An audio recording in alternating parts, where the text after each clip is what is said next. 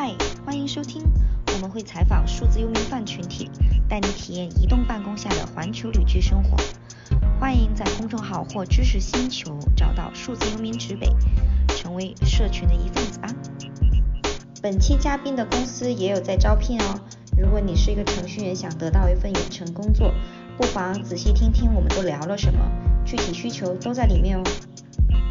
好，呃，那今天呢，其实很开心，我们有请到了呃一位新的朋友，嗯，他是一位呃一家科技公司的一个创始人，然后因为我我这几年做数字游民，还有呃远程办公，以及接触了很多自由职业者，在这个过程当中，就是也接触了不少程序员。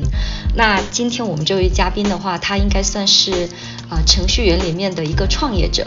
嗯，我们今天就来和大家聊一聊他是怎么从他找到他的创业方向，以及就是啊、平时是如何去平衡自己的工作与生活，以及自己未来的发展方向等等。好，那就请我们的朋友 Alpha 先来介绍一下自己吧。啊、h e l l o 呃，我叫 Alpha，然后可能很多人都知道我叫文松，嗯然后我是碎石创新，也就是啊、这个产品叫 FireWest 的联合创始人，也是我们这个产品的首席客服。哇，身兼多职，嗯啊，对，这个客服的身份要摆在最最前面，因为这个产品还是要面对很多用户的。嗯我呢，可能就从很小的时候，从高中的时候就从中国到到英国去读书，嗯然后那个时候还是小留学生嘛，嗯啊从高中开始，然后啊、本科是在伦敦的一个叫帝国理工的学校读的电子工程。嗯其实那个时候选这个课程的时候还是有一些犹豫的，因为我我明确的知道，其实我比较擅长就是写代码什么的，这个兴趣爱好以及这个天赋，从比较小的年纪就已经展露出来了。但当时的想法比较幼稚，当时的想法觉得这个学费这么贵，对吗？啊学一个，嗯去学一个已经已经可以自己学的，然后也懂得差不多的东西，觉得有点亏啊，嗯所以选选了一个电子工程，可能就更加偏底层、偏硬件一些。嗯然后后来发现，其实啊，虽然说这个还是毕业了啊，嗯但其实兴趣还是在软件工程和计算机科学这两个领域上。嗯所以呢，呃，第一份工作啊，在在英国是做的全职的这个呃叫什么全站开发，应该说在一家很小的创业公司，当时也就三四个人，我们在一间非常小的房间，条件非常简陋，但在那个时候就是可能相当于呃移动互联网跟这个呃。就移动互联网刚开始起飞的那个那个年代，所以我们做的事情呢，也就就在那个时候看起来啊，还是比较前沿的，是第一代的 SaaS。哦，这个公司发呃，在在我就是还在做开发的时候，发展的速度非常快，所以我也亲历了这个就创业公司怎么从从零到一的一个过程。嗯啊、这个过程持续了差不多两年，然后我们从一个名不见经传的小团队变成了一家 A 轮的公司。但但后来呢，就是可能也觉得小公司可能需要照顾的事情比较多啊、嗯对很全能面面俱到。嗯对，需要全能，然后我我我也精力有限啊，然后确确实还是希望说能啊系统的培训一下，也理解一下这个在在英国去正经的大公司工作是一番怎样的感受，所以还有一个更加直接的原因就是这个小公司它没有办法给我续签证了。哦，嗯我好像有蛮多朋友会遇到这个问题的嗯。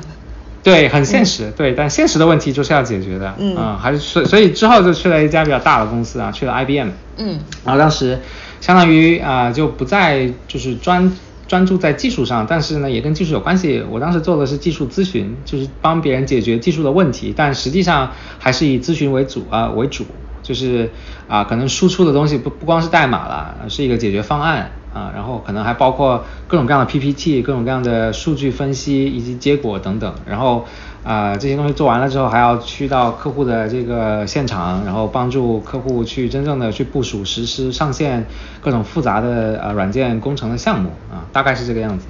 这个这个职业呢，这个工作持续了三年，嗯然后也也是觉得，因为我可能在某一个领域会做的比较专，所以就呃，这个这个是可能要就是，你知道公司的这个想法，就是你如果在一件事情做的特别好，那公司的呃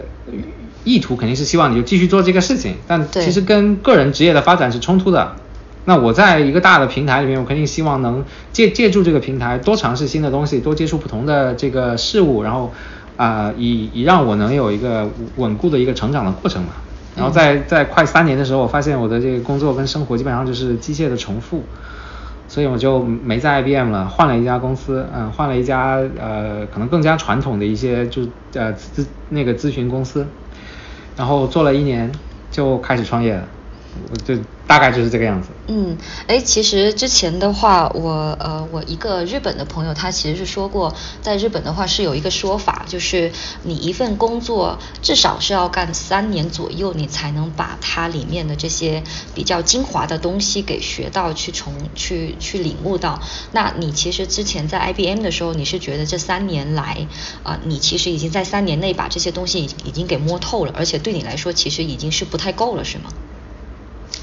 呃，首先就是技术咨询这个行业啊，嗯是我我应该说还是比较擅长的，嗯但是谈喜欢倒不一定谈得上吧。哦但了这个解这个这个问题就是说我擅长做这件事情，但是我我希望能在这个过程当中。啊、有有我能肉眼可见的一个个人的成长，就是嗯职业的发展，一个正向的嗯发展。但如我刚才啊、所说啊，这个事情呢，它不是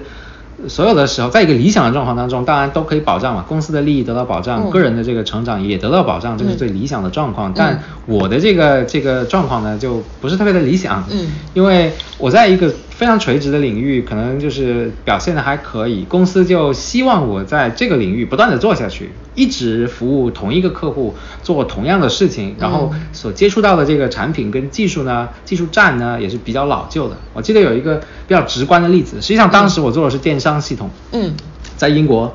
做电商系统啊，听起来有点意思是吧？对然后我们当时服务的，嗯跨境在电商我我们当嗯呃，就是英国的电商，非常传统的电商。那、哦。英国是在在那那那个时候，两千一三年、一四年的时候，嗯。啊、电商可能刚刚才是一个事情啊，对。啊、就刚刚开始被大家所接受的这么个个个时间节点，但实际上在中国电商已经渗入到毛细血管里面去了。嗯其实我们当时服务的客户有一点像屈臣氏，就是一个药妆品牌，嗯在英国其实大家都应该都听说过的一个一个药妆品牌，非常传统，很多线下店，很多连连锁店。然后他们开始去转型做电商，然后技术水平一般，毕竟是做零售的一个一个公司嘛，对吧？嗯然后他们就买了 IBM 的服务，我们帮他们去设计啊、一套解决方案。然后呢，这个项目在我们接手的时候就发现，它之前的那个电商平台各种出问题。一到就是要打折的时候，英国没有双十一，但英国有黑五，就是、啊啊 对黑色星期五类似的嗯一个、啊类似的东西。那那个时候这个服务就挂，然后就会每一秒钟都是比较就是就是真金白银的损失嘛。嗯我们当时做的事情就是能让他扛住这样的呃血雨腥风，就是了解 QPS 非常高的时候，你嗯你要能稳健的继续服务客户。嗯我们当时做了很多呃防护，做了很多扩容，做了很多弹性。啊、伸缩这样的工作，然后呢，终于在第一个上线的这个黑色星期五就扛住了这个考验。然后当时我们在办公室里开香槟啊，这个东西好厉害，我们就非常了不起，知道吗？嗯嗯其实后来看数据，那一天也就十七万单，十七万个订单。就对于对于整大大大数据来说是其实是一个很小的一个数字了，对吧？我当时没有概念，我当时觉得一、一天呃对一天十七万个有效订单已经是非常厉害的了，嗯已经是这个我们能做到最好的样子了，在这么短的时间之内啊，当然这是一个前提条件。那一年呢，后来我就回回国旅游嘛，嗯放假，然后正好去了杭州，嗯朋友在阿里，然后我看了阿里的数据啊、嗯对。这这个故事就是就大概是这样子的，就就十七万个订单，对于阿里巴巴的整个中台来说是什么概念呢？嗯大概就是三秒钟。然后我们做了就是这么多努力，对吗？在这个就航空母舰面前，真是不值一提。就这个时候，我就感受到，可能我们做的这个事情确实比较落后了。我这么努力，对吗？其实还是一大堆老旧的技术，其实接触不到那些真正的啊、呃厉害的东西。然后我们就是这个让我非常动摇，也非就是大受震撼的一件事情。这个细节我到现在还记得。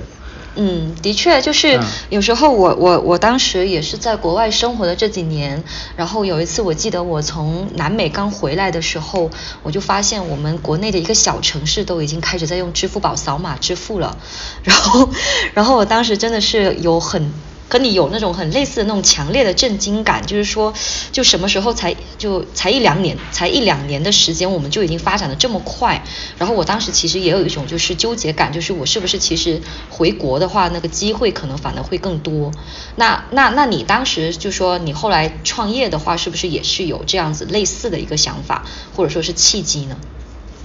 呃，这当然是一个很重要的原因，但这个刚才我说那个事情，它呃。它的它变成契机的一个主要的这个呃对我的改变是让我离开 IBM，就觉得这个这个呃对再做下去就是机械的重复了，对吧？对机械的重复这件事情，其实在当时其实技技术咨询从外外界看过来，它所带来的是一种光鲜亮丽，嗯，生活确实是无忧的，然后啊一切都是非常美好的，在外人看起来，只是说啊。你你当你感受到实际上就没有什么新鲜的东西，每天做的事情都一样，服务的客户就是同一家，来来回回就是一个啊跟跟跟中国比起来完全没有发展的一套日落西山的系统，这个感觉其实自己感觉就睡睡觉之前会会觉得啊我我到底在干嘛？就就这个问题没有办法回答，这个是让我离开呃 IBM 去寻找新的机会一个非常重要的契机。但后来换到一个新的公司啦，就那个是普华永道，它是一个呃会计师事务所，但它也做咨询啊，服务客户，帮别人解决问题啊，就所谓的专业服务 （professional service）。然后啊，这个没有这种技术的基因的，只是说因为觉得那个在数字化转型这个大的浪潮来的时候，希望传一个新的团队，然后就从各个大厂挖人，我当时就是被挖去的那一波。然后发现这个团队除了有人有有有有钱之外，其他什么都没有。当时对第一年能能做的事情就还不如在 IBM 呢啊，就基本上什么都都没做。但是有一个非常呃好的契机，就是我遇到了当时的合伙人，就是我一个同事啊，但在在普华永道的一个一个跟我一起做数字化转型的一个同事啊，比我年轻一些，一个英国小伙子。然后我们就是对啊。其实当时是通过一个项目啊，我们给一个非常传统的一个英国的企业啊，一家水厂去做数字化转型啊。数字化转型就是它是一个传统企业，它跟互联网跟技术没有什么关系，但它需要，比如说它需要高效的员工的沟通，它需要发邮件，它需要一套呃可能更加好一点的，更加符合这个现在这个时代的一套 ERP 管理系统。嗯，其实就是一个比较高效的一个呃运作和管理系统，对吧？以及包括了人员管理啊、工作沟通啊这些，对吧？对他们之前用的是一个可能九零年代的东西，然后确实比较老旧了啊。嗯，我们当时因为庞永道跟 Google 的关系还不错啊，属于战略合作伙伴，然后我们帮他们去更新他那套邮件系统，就换成了 Gmail，就 Google Mail，这个东西是网页版的。啊，首先对这个管理人员就特别友好。嗯，原来就早早早些年的这一套技术呢，还是非常就是依赖 Windows 一整个生态嘛，就管理起来成本非常高，动不动就出问题，还要备份，然后邮件系统总是下线，然后对这个员就是公司内部的这个效率非常影响。我们当时上的是 Gmail，放在一个混合云上的一个一个环境，然后呃，我们就发现其实。就可能年纪比较大的一些员工，其实对这个网页版的东西，其实接受程度非常高。我们去做培训，我们去调研公司内部对这套系统上线之后的接受程度，反馈都是非常正向的，这是出乎意料的一件事情。然后当时 Google 呢，除了这个软件服务之外，它已经开始尝试在做啊，就是集成这一套 Google 核心。呃，体系吧，叫做核心服务体系的一个一个硬件产品，叫 Chromebook。嗯。啊，这个东西对我们创业非常重要啊！就这个项目，我们把 Chromebook 在这个呃这个传统客户就是一个小范围当中，就起了一些可能测试性的一个计划，让让一部分人先用起来。然后这个反馈也是非常非常好的，因为在那个时候我没有不怎么了解这这个呃一一套东西，就一套解决方案，就是完全生活在云端的一套解决方案。那个 Chromebook 呢，打开就是一个浏览器，其他什么都没有。在在当时我刚开呃刚开始了解的时候，还是觉得挺新奇的，但后来就慢慢意识到，就真的看见它在一个企业环境当中能真正的给企业给员工带来便利。提升效率，然后还减少支出，这个是我能就是做这个项目能真切感受到的，这个对我的冲击也非常大。然后我跟我的合伙人就觉得这个东西可能是代表未来的一个啊，对，可以搞，就大概这个意思。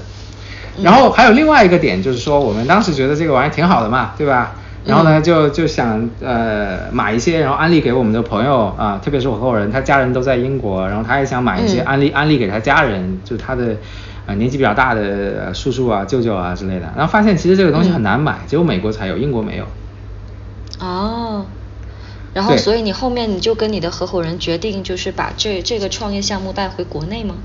呃，还没有那么快啊。我们当时就觉得这个东西，我们可以，我们要创业的话，你不可能一开始就高开高打嘛，对吧？我们当时想的第零步就是我们要做点事情，想搞一个副业，就是我们能不能从美国进一批这个机器，或者说从中国进一批这个机器，我们在英国去卖呢？这个这个事情，当时对我们以我们对这个市场的了解，就是很多人需要这么个东西，但是他们买不到，然后也有很多人需要这个东西，但他们不知道有这个这样的产品的形态存在，所以这个这个是当时很大的一个契机，然后我们就去去研究这个产品，然后甚至于因为我当时在深圳认识一些朋友，就是做这个供应链，然后以及这种消费类电子产品的白牌的。然后我们觉得，如果与其去采购现有的这个这个零售的这种以零售的途径去采购产品，在英国去销售，那基本上没有什么利润空间可言嘛。有利润空间可言的版本，应该是我们去中国采购白牌的这个机器，然后灌这个操作系统进去，变成我们自己的这个这个 Chromebook，这样的话，这个利润空间就非常可观了。这个是真正开始去花时间去做的这个副业的契机。这件事情呢，我我当时就挺上心的，因为 这个这个 day job 这个工作确实让我失望了啊，没什么可做的，就没什么有意思的项目。后来呢，就发现其实采购白牌电脑在深圳是呃非常容易的一件事情，但但是要获得这个操作系统，就是 Google 这个商用版操作系统的授权是非常困难的。我们当时费了九牛二虎之力，然后啊做了很多公司这个资质上的这个美化跟包装啊。把自己包装成一个一个一个相当啊对高大上的公司，然后坐到了就是伦敦 Google 总部的一个会议桌上，跟这个 Chrome 团队的人聊天啊，嗯，然后他们就说这个这个事情是这样子的，当然你们想卖呢是没有问题的，我们也非常乐意支持，但这里有一个条件，就是说你要一个月能卖十万台，你想要什么支持都有，啊，然后 by by 对 by the way，我们自己都卖不了十万台，你你想想看啊，嗯。呃，然后我们就就觉得我这个有点难啊，确实有点难。作为一家小的公司，就我们两个人，对，就都都没有公司，就我们两人，嗯，对吧？一个月卖十万台，这就是先有鸡跟先有蛋的悖论。这个先有鸡跟先有蛋真的是啊，这个人类的本质啊，就谁能解决这个？似乎没有人能回答这个问题，但是每个人都会遇到这个问题，对，每个人都会遇到这个问题，那就就会非常困惑。所以当时我们就放弃了去跟 Google 要这个这个商用授权的这个想法，这条路明显是走不通的。后来呃，因为这个商用的产品，它后面是有一个开源项目的，懂？我们当时知道它有一个开源项目，所以我们就去转型去研究这个开源项目，试图我们也包装一个自己的这个操作系统产品，通过这个开源项目，这个就是第一步我们创业的想法。然后这个也就是当时做了很多工作啊，我自己就每天就就研究这个项目，然后。呃，在社区上就就就做了一些，相当于达到了一些效果，然后获得了很多，突然之间你就火了，突然之间就就收获了很多认可跟肯定，然后呢，呃，似乎啊就是若隐若现的也出现了一些商机啊，这个就是我呃最后决定要离开公司全职干这个事情的很重要的契机。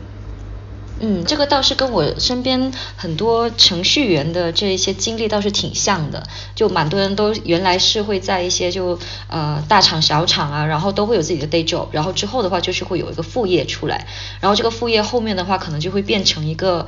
嗯，就其实首先的话，其实你刚才有提到，它是能够让你觉得还是会有激情、会喜欢的一件东西，而且你会愿意投入时间去做它，并且后来的话，其实你也是有一定的做出了一点就是小的成绩吧。那你之后说就是说发现了一些商业契机，就是商业机会的话，是啊，是这个机会推动你后面就一一直跟你的合伙人把把创业这条路给走下去的原因吧？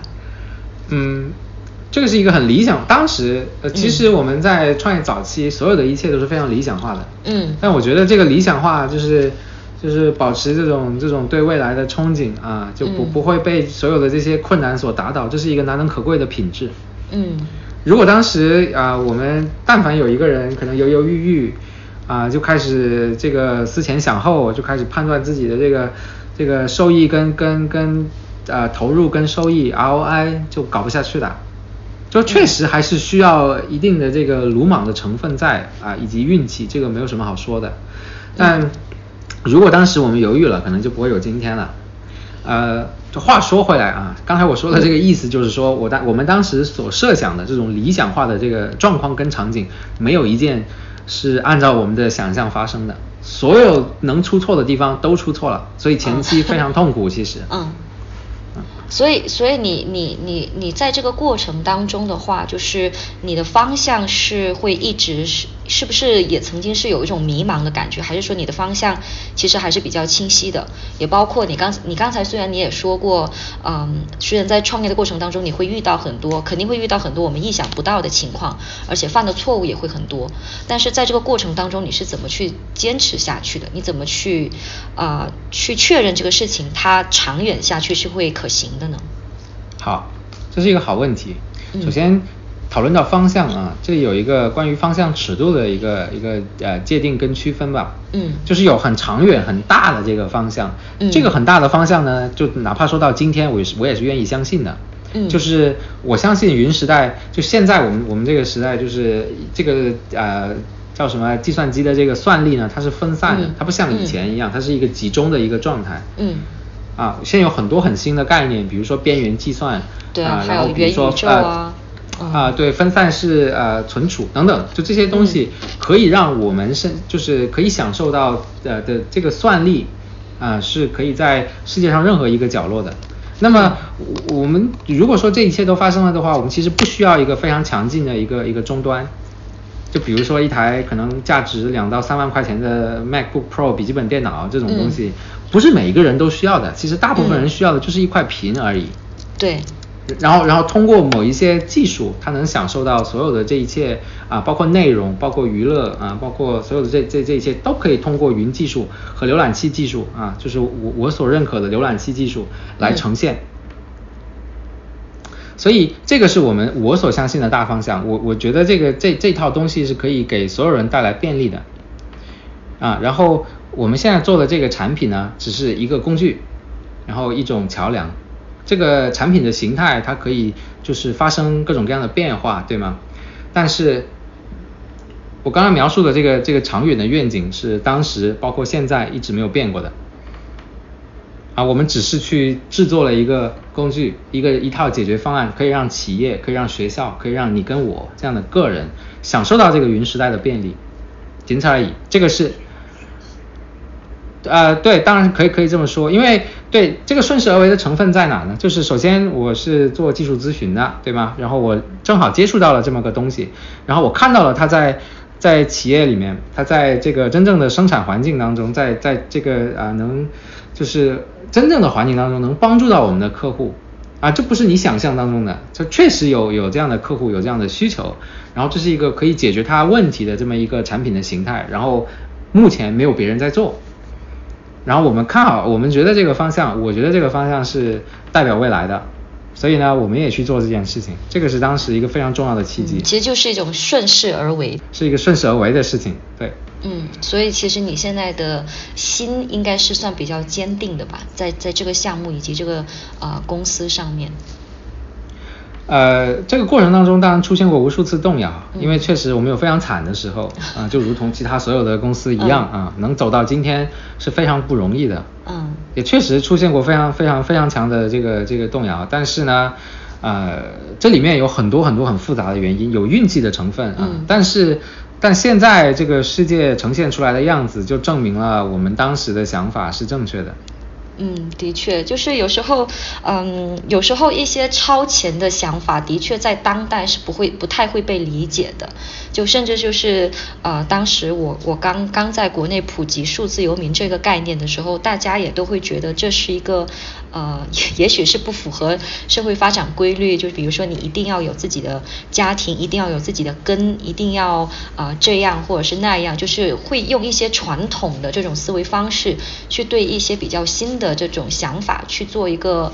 嗯，就是有点有点偏见吧。就呃有点偏激的这种评论，当然我我也不能就是在这里跟大家说哦，数字游民它肯定是一个最完美，或者说远程办公是一个最完美的一个生活方式，但起码它对于这个时代或者说是时代的未来来来说，应该还是一个呃算是它它起码是在这个浪潮的往前走的一个方向的，所以其实呃你的公司的话，我之前也有了解过，它整个团队的话应该都是远程办公的这种模式，对吧？呃，大部分是，啊，但也有不远程的啊。就像刚才您说的一样，就是数字游民这种方式呢，嗯，它肯定是一，它它它现在就今天是一种被认可的方式，嗯，它当然不一定是主流，对吗？对。但它之前呢，可能都不一定是一个被认可的方式，别人会对它产生各种各样的质疑。嗯，但就今天我我觉得以我能观察到的，包括像我们公司现在的这个状况，嗯，这个数字游民的概念是一种被认可的方式，它是可行的。对，因而且的确，呃，之前采访的很多数字游民朋友，就是呃这个大群体里面的话，大家其实过得都还挺不错，就无论是从他的事业发展，以及自己的生活，甚至是与家庭的这种关系的平衡当中，还都是平衡的非常好的。但就是说，我也比较好奇，为什么当时你在。组建这个团队的时候，你会去选择说啊，我们来进行一个远程的这这种工作的模式呢？也是觉也你也是觉得这是一种时代的潮流吗？还是觉得它就纯粹是因为你们的团队会比较适合这种工作模式呢？呃，它有个顺序啊。首先，您刚刚说那两点，它是时代的潮流，以及我们团队比较适合这个方式，这这两这两点都成立，但是。啊，先成立的是我们团队比较适合这个方式，因为最早的时候，我们在我当时这个公司在英国先成立的啊，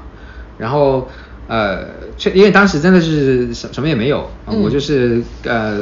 C 所有 O 就是兼职 干了很多事情啊，OK，然后啊能吸引到的真正加入到我们这个团队当中来的呢，也都是通过开源。这个方式，通过通过社区，嗯，然后参与到我们这个项目的这个开开放式的这个开发的过程当中去的这么一些人，嗯，纯粹就是用爱发电的，我也不给他工资，嗯，对，但是但是会把他的名字写到这个这个开发者就是维护者的这个这个名单里面去，啊，仅此而已。然后这个项目呢，也会某种程度上帮助到这些人，嗯，就其其实也算是一种资源互换吧。如果在我个人的理解来看的话。啊，对，但当时就还是一个兴趣爱好级别的项目啊，没有涉及商业化，只是我们大家可能有共同的追求，或者说共同的呃这个可能需要吧，我们需要把这个东西做成这个样子，然后我们通过一种大家呃以开源社区的这种这种协作的方式，嗯，然后来在不同的地方、不同的时区，嗯，然后不同的这种这种呃叫相相相当于工作的节奏，嗯，来贡献代码。然后来讨论每一个问题，然后来把这个东西变得更完善，这个是我们最早的时候的样子。嗯，所以，呃，就如同其他呃可能在这个社区里比较成熟的开源软件一样啊，我们本来就有这种开源的基因，所以大家平常也见不着面，对吧？啊，就是可能到一些具体化的问题需要比较密密切跟频繁沟通的时候，就最多就是打个打个视频电话。嗯，但是这个效率呢是可以保障的。其实我们也看到这个世界上，就我们能享受到科技带来的便利。今天啊，今天这样，就比如说像互联网，比如说像啊我们所熟知的这个这个呃呃支付，然后包括呃呃所有的这一切啊，其实开源软件是一个非常非常重要的一个动力源。如果没有开源软件，就没有我们所认识的这个今天的这种科技的便利，这个是肯定的。嗯。那其实呃，这这里面的话有涉及到一个问题，我这两年接触到的国内的程序员啊、还是挺多的。可是有一个现象是很有趣的，就比如说以前我在国外生活，呃，或者是在一些数字游民社区啊、和或者在共享办公空间和他们工作的时候，程序员是呃最多的，就占有的比例是最多的。呃，就貌似是说远程工作在国外的程序员大环境里面是件很平常的事情，但我这些国内的程序员朋友就往往会跟我说，公司他们都不太允许去呃远程啊，或者是去去去用其他的一些就 work from home 这种呃。工作方式，所以就是我也也比较好奇的一点，就是说你其实你这一家公司也算是有一些嗯国内外相结合的一个基因在吧？但是嗯之前我我了解过的，他们说国内的公司遇到的最大的问题就是他们。对于一些员工是没有这种信任感的，或者说甚至到后期会变成一种你回家办公就变成了一个二十四乘七，就是 full totally full time 这种工作模式。那你在管理你的这一个远程开发团队的时候，会遇到类似的这种问题吗？啊，那你又是怎么去解决？就像你刚才说的这种比较高效的这种沟沟通方式的呢？首先，啊、我同意，不是所有的啊、这个在我们这个行业的工作者，嗯都适合远程办公的这种方式的，嗯有的人适合，有的人不适合，嗯然后我们在招聘的时候，我们在选择就是我们的小伙伴的时候，会专门考察这个这个特质。啊，可能这也解释了为什么我们招聘那么慢的原因啊，就是这这是一个嗯、非常不友好的一个现状，但它确实是一个现状，就是符合这种呃叫做自我驱动能力的呃这样的人，在技术行业，在软件工程行业吧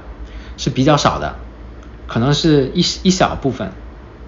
就大部分人可能呃我没有做过非常具体的这个呃这个就是可能群体画像的的的调研，但是凭感觉说啊这个就是凭感单纯全部凭感觉说啊，嗯。可能刚刚进入职场的这一这一批啊、可能就是职场新秀啊，普遍缺乏这样的自我驱动能力，会容易被自己的这个啊、惰性所控制。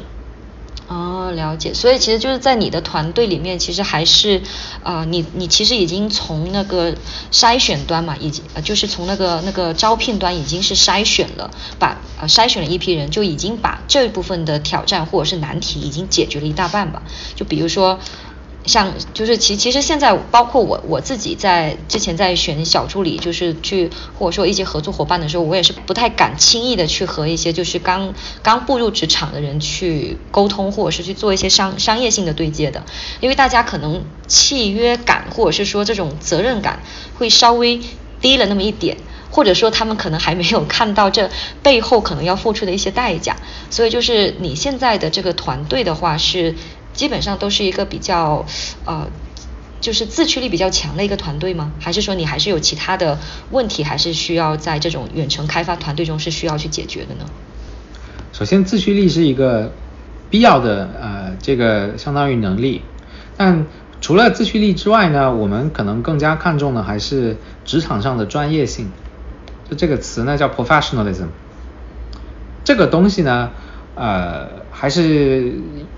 只能通过经验来堆叠的。嗯就你必须可能在一个稍微成熟的这样的体系，一个公司，比如说一个大厂工作过，你大约才能知道到底怎样是职场的专业性。嗯就是遇到某一些具体的问题，呃，就可能一些同事之间的争端，或者说一些呃任务的时候，你该如何去处理？就你要嗯做什么样的动作？那这个嗯东西其实是很难去把它呃量化的，很难去把它标准化的，就只能说呃一个人在不同的这些呃经历当中自我学习，然后有点像打怪升级一样，就到了这个段位，就自然会知道应该是这个样子，这是一个游戏规则。那以我们之前的经验，我们发现，以我们现在这个团队，就今天的这个状况啊，我们是一家嗯小而美的一个公司，我们团队今年的这个就是相当于规模啊，嗯，计划是到四十个人之内，嗯但现在显然还没有完成这个计划。但就就我们现在这样，就是大几十人的规模是可以做到啊，我我可以清晰的认识每一个人，我知道每一个人到底在做什么事情，就在我面前是非常透明的。然后啊，我也可以把这个对每一个人这种呃相当于细微管理啊，就 micro manage 的这个这个呃需求变成，或者说用用这个呃员工自自身的这种自驱力来做一个替代。啊，就是我不需要去做对每个人进行，比如说啊，我要做 OKR，然后我要做 KPI 的这种统筹，然后我要写周报、日报，然后我要做三百六十度 review，这些在我们现在这个团队通通都不需要。但这一切可能在我们这个规模发生就是重大的变化，比如说我们现在变成三百个人的团队了，那刚才我说的这一切，对，就不一定都适都适用了。然后，然后还有另外一个问题就是招聘的问题。这个刚才啊也有也有也有短暂提到，也就是说我们在招聘的时候有没有自驱力，然后以及有没有这个职场的专业专业性，是我们就是考核非常非常重要的两个点。但这样的话其实限制了我们发展的速度，就是至少是规模的这个这个扩扩张的速度。这个对于其他就是在快速发展当中的公司是呃很难接受的。就比如说，特别是互联网行业，对吧？对，特别是互联网行业，我们开一个新的 BU，我们要开一个新的这个事业部啊，一条新的条线。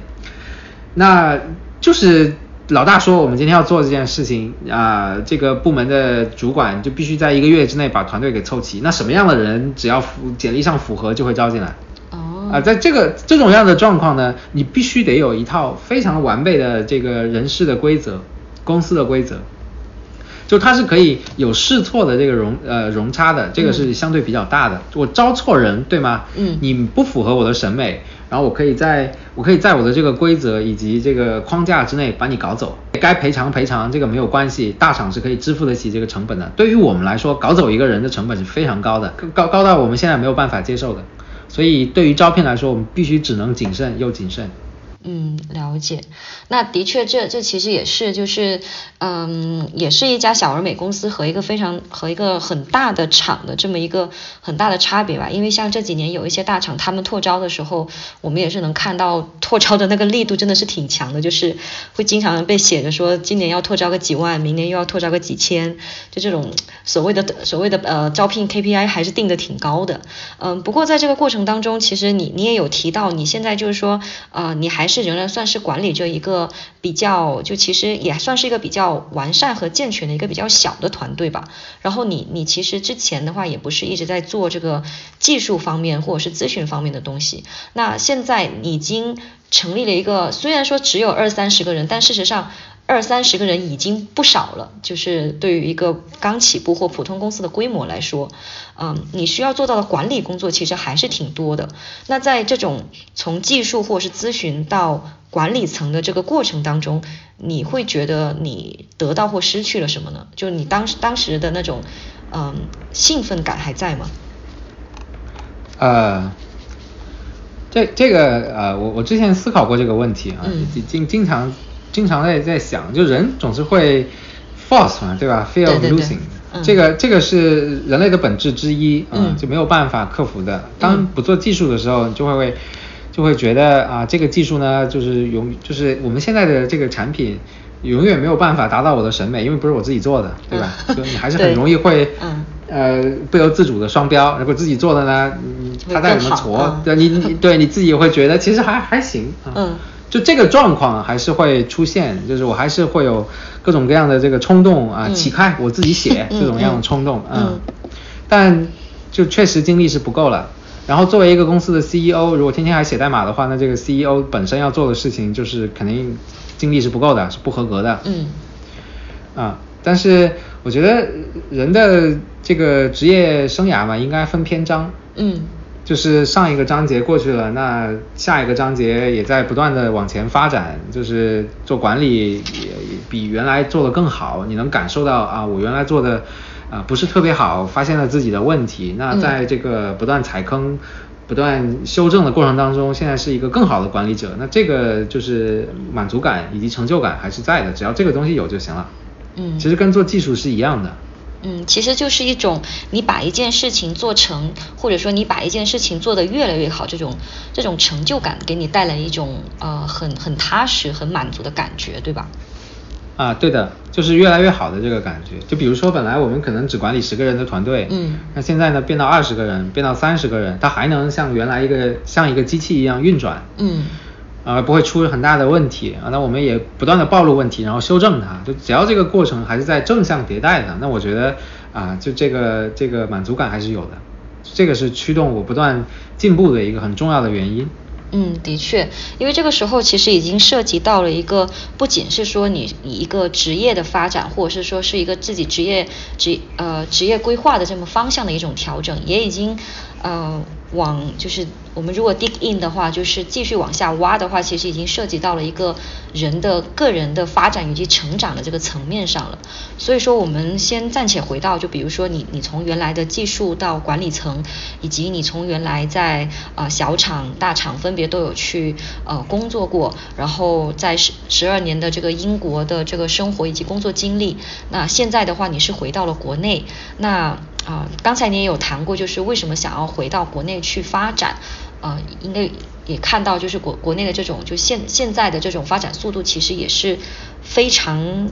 呃，可以用惊人这个词来描述吧。但是对于你来说，回国内发展是你的一个比较相对比较长远的一个个人成长，或者说是呃个人人生规划里面的一部分吗？其实它有机缘巧合的成分在的，但是呢，就刚才我说，呃。刚才我也提到啊，就是当了解到国内的这个发展的速度确实至少比欧洲快很多的时候，在互联网在技术这个行业啊，比欧洲快很多的时候，呃，还是其实一直就想这个要找个机会回国发展嘛，就是缺一个契机。然后这个契机呢，在两千一六年六月发生了，嗯，它是一个呃对非常狗血的一个契机，一觉醒来英国。要决定离开欧盟，当时觉得这个投票 是肯定会就是压倒性的，不可能会离开欧盟的嘛。用脚投票都都知道这个这个东西会会引起非常非常非常强的这个呃反反效果。然后在当时的节点是我们已经拿到了呃相当于种子轮的融资，就是一小笔钱，但至少有钱了，有人给你背书了啊。然后他会开放一个有点像孵化器一样的这种给你办公空间，然后带你出来，然后就就类似于这种样的一个一个夏令营之类的东西，会给你一些钱啊，会会啊还是会会给，有点像一个低配版的 YC，人家是欧洲背景的。其实我们当时的商业模式就是说，在英国啊，我们把这件事情做了，因为英国开发者比较多嘛，啊，又讲英语，对不对？所以啊，但你你还是得把这个产品跟服务卖出去。那你光卖英国是不够的，英国连中国的一个省都都不如，对吧？几百万就就几千万人口啊，学校就就那么几所。我们当时主要的客户是教育行业的客户，嗯，所以只有可能卖到欧欧盟。就是通过英国卖到欧洲所有的这些发达的国家，才有可能让这个商业模式是成立的，它才有可能有钱赚。但是突然之间有一觉醒，一觉醒来之后，英国就不想跟欧盟玩了。嗯，我们原来就定好的这商业计划书 BP 上写的，我们要卖到意大利，卖到呃西班牙、德国、法国，人家不一定允许你这么卖，而且人家也不一定会买了。所以，这这个就是政策风险啊，政策风险它往往来的时候就是这样压倒性的。然后我们就也很懵逼啊，没有办法，这怎么办呢？啊，英国人自己都不知道怎么办，所有人面对的是非常强的不确定性，就这种不确定性是非常痛苦的，非常讨厌的。股票那一天就直接跌到谷底，那我们的资方当然也就不跟我们玩了，啊，所以所以所以 就当时就想啊，那还是赶紧找出路啊。我当时就说，那不如回国试一下吧。两千一六年是中国这个。呃，在那个年代应该叫做就资本热啊，就全民创业、万众创新的呃尾牙最后一年，嗯，所以呃回国，然后算是海外团队，然后这个技术呢，这个项目啊也听起来也不错，但其实当时我的感受是大部分人听不懂，啊，但但至少有有一个朦胧的感觉是还可以靠谱的，嗯，至少不是骗人的项目，嗯，所以前面一六年底一七年初。呃，还算顺利吧，应该说还算顺利。然后一七年我们在中国融了一个种子轮，也是一个有呃嗯硅谷背景的一个一个资方给我们投了一个一个种子轮，就是、嗯就是迟到了一年多的种子轮终于到账了。但是这个种子轮其实金额数量非常小，它只是给了我们一个背书，然后这公司可能撑到两千一八年就就就这个种子轮就已经耗尽了。所以呃，一八年其实过得就就开始就到了那个最低谷的时期，啊，但因为当时的这个公司的状况是海外跟中国是同时运营的，就英国是按照英国的商业模式接着运营，有英国的团队，我的合伙人在英国，然后我在中国跟我中国的合伙人一起，然后啊、中国的商业模式跟英国是完全不一样的，我们需要探索出新的商，嗯，那你们的用户群体呢？我们的用户群体是是是这样子的，就是我们首先是一个基础软件，嗯就是我们的用户，它包括呃有有付费意愿的这个这一批用户和没有付费意愿的这批用户。那没有付费意愿的这批用户，在我们早期的时候可能占百分之九十九点九九。啊，在那个时候 嗯，在两千一八年的时候，嗯肯定是百分之百的，没有人有付费意愿，但是人就是想用你的东西，啊，就大概是这么个状况。然后我们发现，就是同时运营两个团队，英国跟中国，然后开发人员就那么少，然后开发资源资源就非常非常的嗯有限啊，是搞不下去的。然后也确实没钱了，所以当时的决定就是彻底拆分，把英国拆分出去，然后啊、卖给我们在纽约的竞品。哦，了解。所所以从一八年之后，我们就变成一家就是纯粹的就中国 base 的公司。虽然说在英国先成立的，但一八年那那一年之后就跟呃英国就是在公司层面上就没有什么关系了。嗯我们当时就全力全力去去挖掘中国市场上的可能性，然后在一九年才有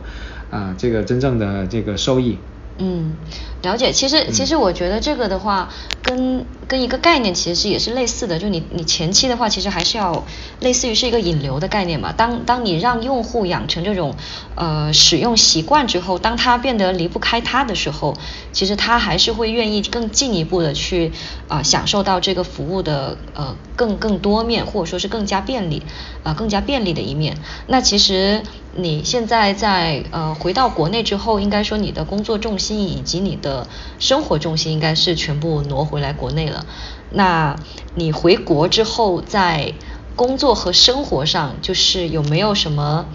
一种就是非就你有没有一种反 culture 呃有没有一种反 culture shock？就毕竟你在工英国已经生活工作了十几年，然后你突然再回到中国的时候，会不会有一种不适应感？呃，肯定是有的。嗯呃，这个我觉得，就咱俩讨论这件事情，肯定是都可以感同身受的，嗯就是这个 reverse cultural shock。嗯这个在呃，可能两千一六年的时候，就刚刚回国的时候是特别强烈的。嗯啊、特别是我们当时在北京，啊、并不是在上海啊，嗯这这个两个城市的的基因很不一样。对就像我们这样的，像我这样的人，可能当时连普通话都说不利索啊，就有时候可能这个呃不经不经思考的就会有英文单词蹦出来，然后这个是很令人反感的。但在在当时我知道它很令人反感，但但是没有办法，嗯但有时候就是没有办法，啊，就是还是会有时候让人觉得你这干嘛呢，对不对？嗯啊，所所以呃，这这一段时间确实有呃经历过一段时间可能不被接受的这种这种痛苦，但后来慢慢就就能适应了嘛。嗯啊，也确实，我我觉得是这样，就这个是一个一个对一个人的挑战，就是你首先在一个陌生的环境当中，你有没有这个能力，首先去了解这个游戏规则是什么，你要搞清楚这个规则是什么，然后按照这个游戏规则好好玩你这个游戏。我觉得这是一个人非常强的能力，也是一个我我去看到很成功的创业者，他们都有这个能力。嗯，那你那你会觉得就是呃，比如说我我有一些朋友，他之前跟我跟我提到过，就是可能他会觉得哦，我之前这几年在国外，或者说我这几年在其他方面，就在其他环境有有有了一个很好的积累，然后呢，现在回到国内。嗯，就比较一个很浅的一个一个问法，就是你会不会觉得有一点遗憾？就是有没有一种你把之前这十二年在英国积累的这一些人脉啊、资源啊，或者是甚至就是这种呃一些嗯生活上面的一些东西，就就此把它给抛开了，就会不会有这方面的这种缺憾感？啊，那这个倒还好，这个倒没有，因为至少在疫情之前啊，那我认为这个世界还是比较小的。那伦敦距我在北京也就是一张机票的距离，八九个小时不算久吧，还可以吧。还行，比起比起美国 已经还行了。呃，也差不多，可能可能澳大利亚稍微远一些，但不不管怎么样呢，但但当时还是这么认为的。那这个我倒还好，嗯，只是说现在呢，这个世界变得不像以前一样那么的这个呃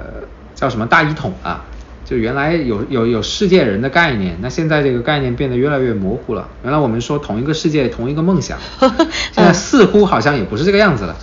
所以嗯。呃，只是现在可能感觉会觉得还是会怀念之前可以自由移动，然后想去哪去哪的这一段时光。嗯。但是现在呢，这是这是完全另外一个话题啊，这只是因为我们生活在这个这个疫情的这种呃阴霾当中啊，它只是暂时的。就分久必合，合久必分这个概念是呃历史告诉我们的，它一定会按照这个方向去。所以若干年之后，我相信我们应该可以回到我们记忆当中那个样子。所以这个倒还好啊，只是说，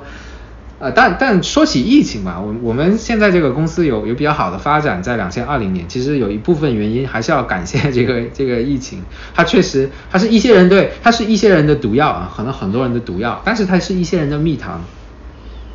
对，我们就是对享受到了这个因为疫情所推动起来的远程办公的便利，远程办公，然后还有远程啊，就上上网课。然后人与人之间的沟通，还有工作的方式都发生了非常大的变化。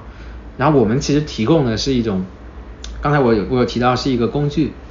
一个依赖云端，一个可以让你更加容易享受到云服务的这么一个工具跟载体。然后这个东西呢，在啊包括 Google 在做这件事情，在疫情这一年，在二零二零年，它的这个市场占有率就就翻倍式的就是井喷式的增长。然后这件事情让所有人对。就是我们做的这个形态，和包括这个软件这种方式啊，有了重新的认识，它是一种被认可的方式。这个数据就摆在那儿，这个是你去怎么去分析它，都都是呃不如这个数据摆在那有有强烈的说明问题的这个意义的。对，的确是。就其实呃从。呃，比如说像二零二零年的时候，就虽然说这个这一年对很多人来说很突然，但是嗯，道理的确是是一样的。就很多人他可能会从这个，呃，我我们先排除那种发，比如说发那种什么灾难财的这这个人群哈，但就是说在一个大环境当中，它凡事总是有两面性嘛。所以之前我也有有跟很多朋友聊过，就是他们在疫情当中不太焦虑的一个原因之一就是。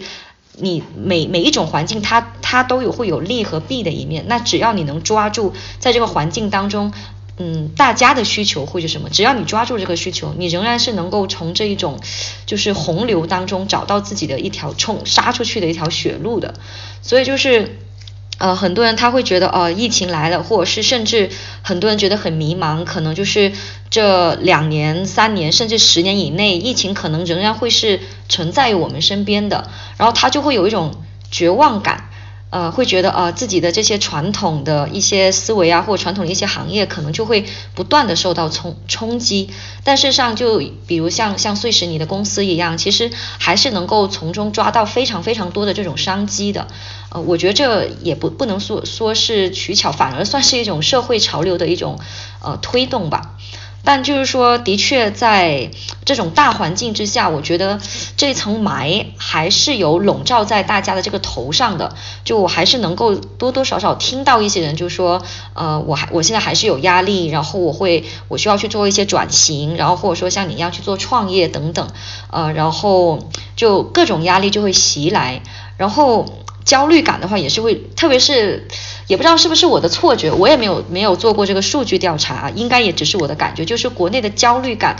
还是普遍会高了那么一点点。那我不知道，就是你现在在你的工作以及生活当中，你会你会什么时候会遇到这种焦虑感？那你又是怎么去处理这些问题的？呃，这个分分两部分，这个这个问题，其实关于关于焦虑感这个东西，我我我在我身边，正好在北京这个城市是普遍存在的。嗯。因为大家可能就是要走的这条独木桥，就这个通道上升的这个通道，真的非常非常的狭窄。嗯，就是我看到跟我一起创业，从两千一六年，其实我们不是一家新的初创公司，我们已经干了五年了，刚刚庆祝完五五周年生日，对吗？就跟我一起啊，对，谢谢，嗯一起创业的这一批人，可能十个里面只只有一个人剩下来，大部分人都转行了。然后当时的 VC 就是对接过的还可以的基金，然后现在也都干别的去了，就真的是九九十九死一生的这个感觉。所以就这个晋升的途径就是这么小，所以我能想象，其实大家所所就是我身边的人啊，包括我自己所承受的这个这个压力，它就是非常大的。然后这是一个普遍现象啊、因为你要玩这个游戏，对吗？你的目的显然不是呃为了在这个游戏当中体验如何去死，是吧？还是希望能对对，还是希望能通关啊、能走到下一个关卡，或者说嗯越玩越好，可至少把这个游戏玩下去。嗯然后这个概率是非常低的，然后确实需要各种各样的，呃，包括运气啊，包括技巧，然后啊、天时地利人和，这个就不说了。那这个这个焦虑，我觉得就是没有办法，我们我想不到一个很好的办法可以规避掉它。但是你你现在是仍然有在，就是说你即使知道已经焦虑，但是你还是呃相信或者说是知道你这件事情还是必须得做下去，对吧？呃，我作为创公司的创始人，就所有人都可以我不做了，我换一个工作，对吗？我不行。嗯，所以这个这个是必须的，嗯，这个是也也是一个合格的创始人应该有的品质。啊，所有人所有人都可以退，就是我不能退。如果我退了，这个事情就没了。然后现在的问题是，不光是我一个人的问题了，我我有一大堆投资人在后面看着我的表现，我还有这么多员工，每一个员工就是一个家庭，嗯，那四舍五入可能就是小一百号人了。啊，的确是。啊，对我我对我的这个精神状况，还包括我的产出，直接影响那么多人，虽然不多啊，一百号人可能就真的往上看，抬头往上看，有些人可以影响可能成千上万啊、更多的人，但我觉得我能影响一百号人，我觉得我已经有非常大的这个压力和我的这个责任能明显的感受到的，所以还是要把这个事情做下去。嗯，其实也是，呃，以前也有人跟我聊过，就是比如说创业的这个问题。我就现在的我，其实算是一个小小的互联网个体户吧。就我现在也挺开心的，但是也会有一些就是商业对接啊，或者是嗯合伙去做一些项目的这些这些人，也是能够体会到这种呃偶尔会出现的一种压力感吧。所以说。嗯，做一个 CEO 或者说做一个负责人，其实真的不是大家想象中的那么简单的，一切都有自己的代价，但是一切我也相信就是都会有呃相相对应的这种成果。嗯，那谈到这 CEO 的这个身份的话，呃，你从以前的就是各种身份到现在这种身份转化，你就是现在的这种日常生活以及工作的就在时间上面的安排，应该也是会蛮呃会有蛮大的变化的吧？嗯、你现在的一天的话，可能会是怎么样去度过呢？呃，我原来是会以项目为为单位，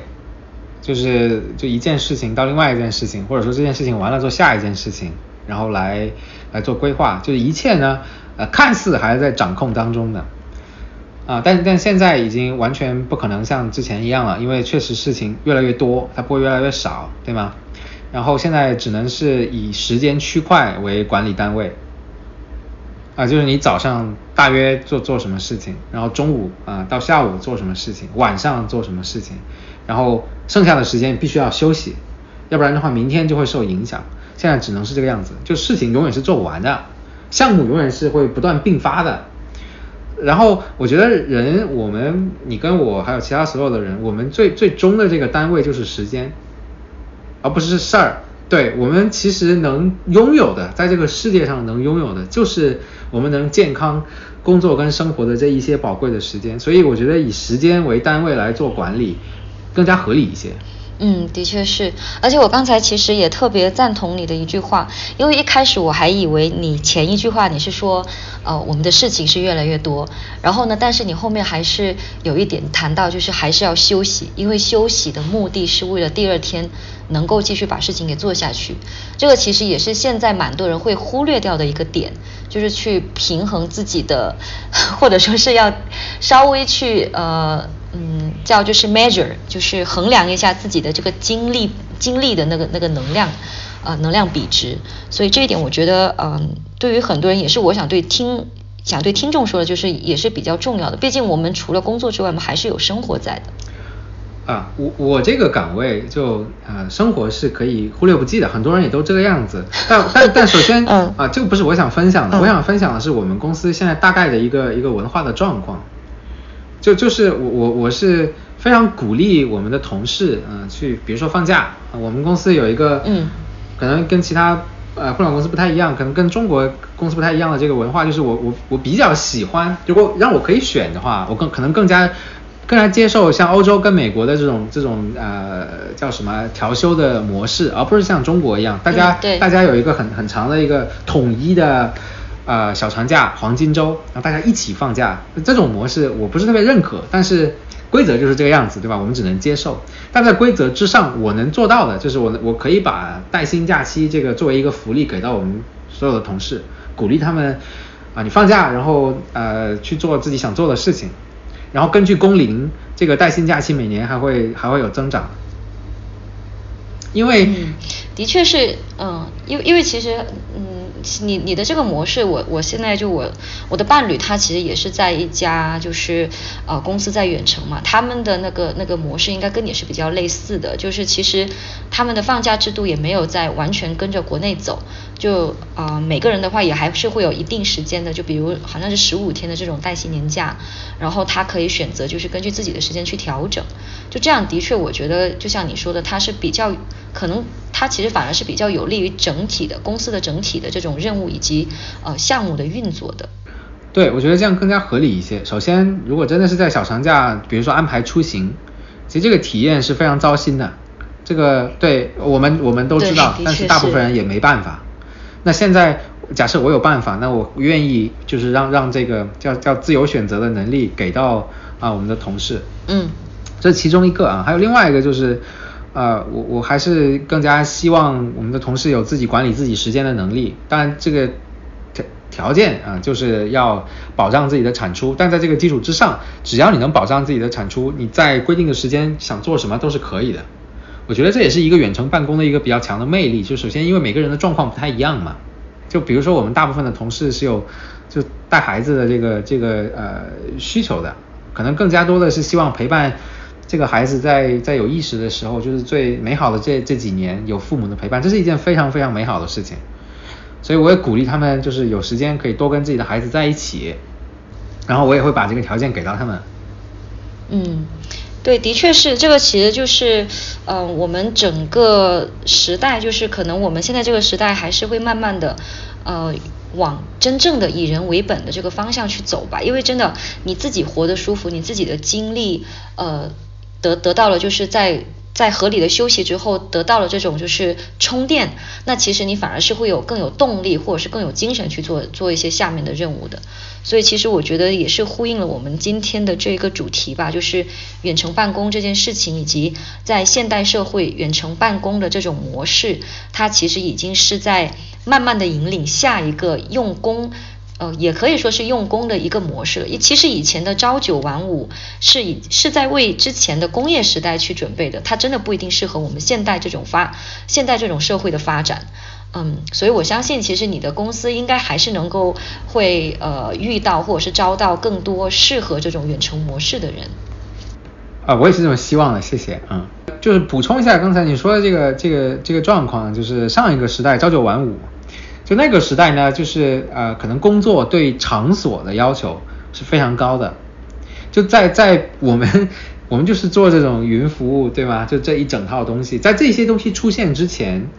啊，要要要在计算机上啊完成一些工作啊，跟跟达达成一些功能，那是需要呃这个设备物理的设备在一个固定的场所，然后人在那儿才可以的。但其实你跟我都知道，今天显然不是这么个状况了嘛。我们做的事情，就包括我们这场谈话也是吗？啊，对的，包括我们这场谈话，我们用啊呃这个比较呃新潮的工具啊，然后我们可以协作把这件事情在不同的地方，其实物理的位置已经不重要了。然后我们公司实际上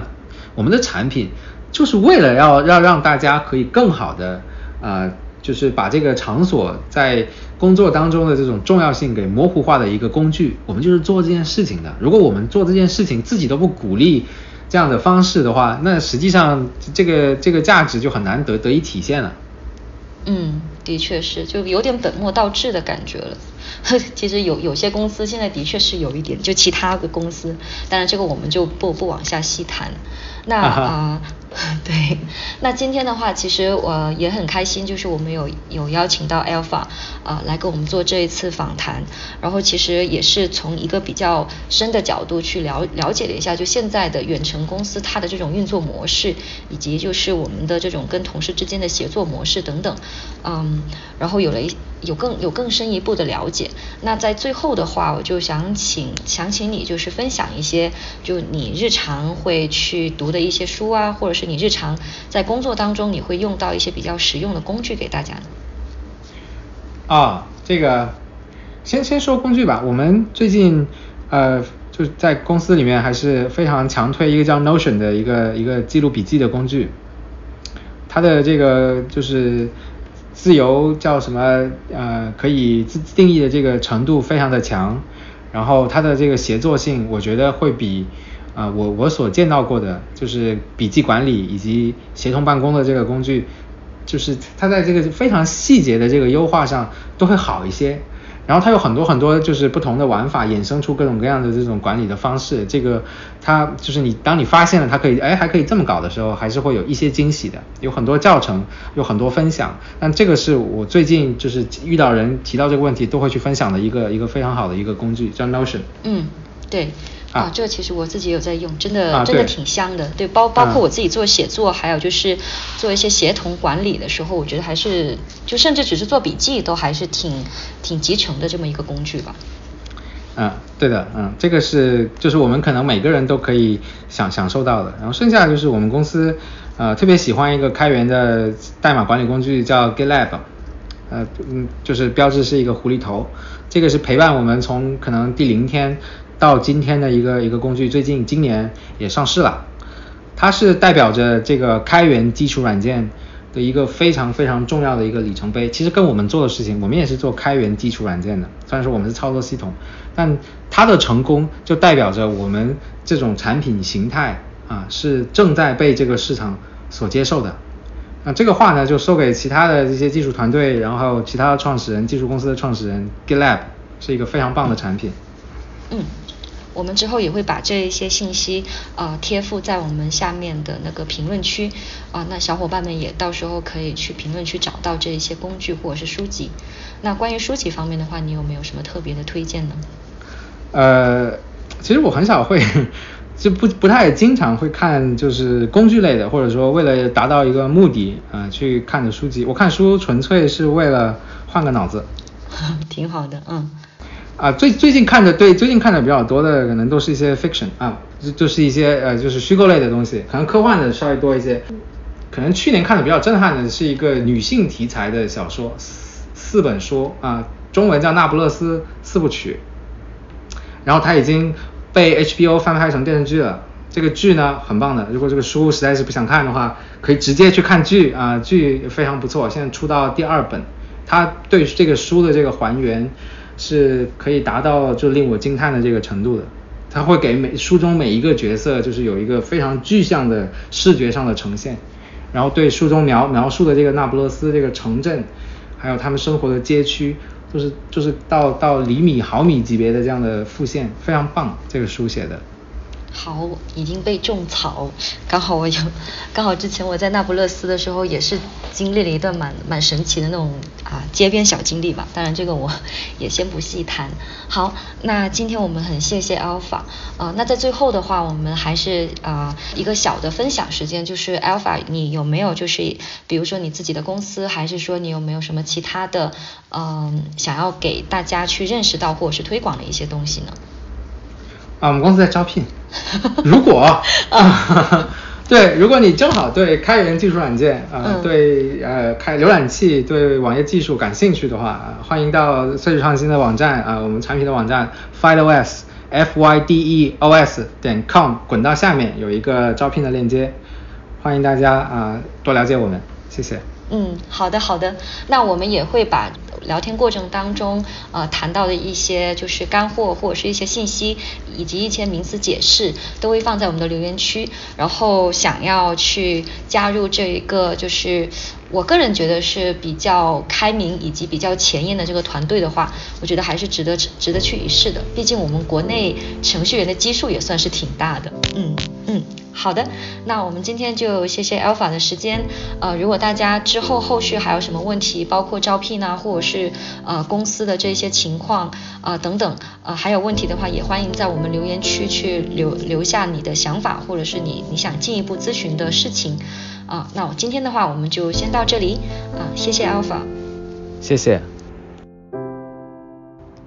本期节目就到这里，欢迎关注我或订阅我的播客频道。给你讲述更多数字游民们的职场与生活和旅行故事。